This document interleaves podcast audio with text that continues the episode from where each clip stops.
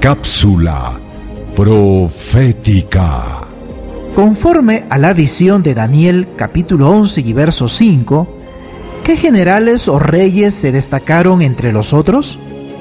La Biblia dice, y se hará fuerte el rey del sur, mas uno de sus príncipes será más fuerte que él, y se hará poderoso, su dominio será grande.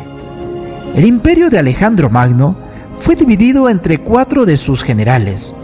Ahora, desde el punto de vista de los judíos que vivían en Judá, las divisiones más importantes del imperio griego fueron Siria, incluyendo la provincia de Babilonia, la cual se ubica al norte de ellos, y Egipto, que se encontraba al sur.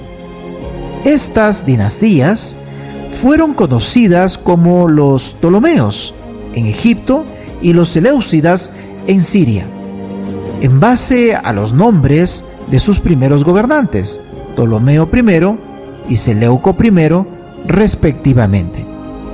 ¿Por qué razón la profecía dedica una atención especial a estos territorios del imperio de Alejandro?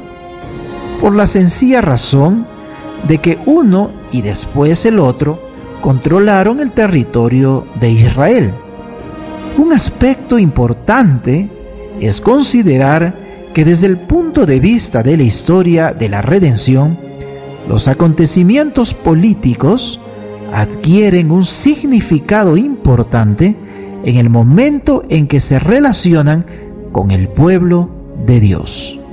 ¿Deseas recibir la guía práctica de estudio Profecías de Daniel o la Biblia habla?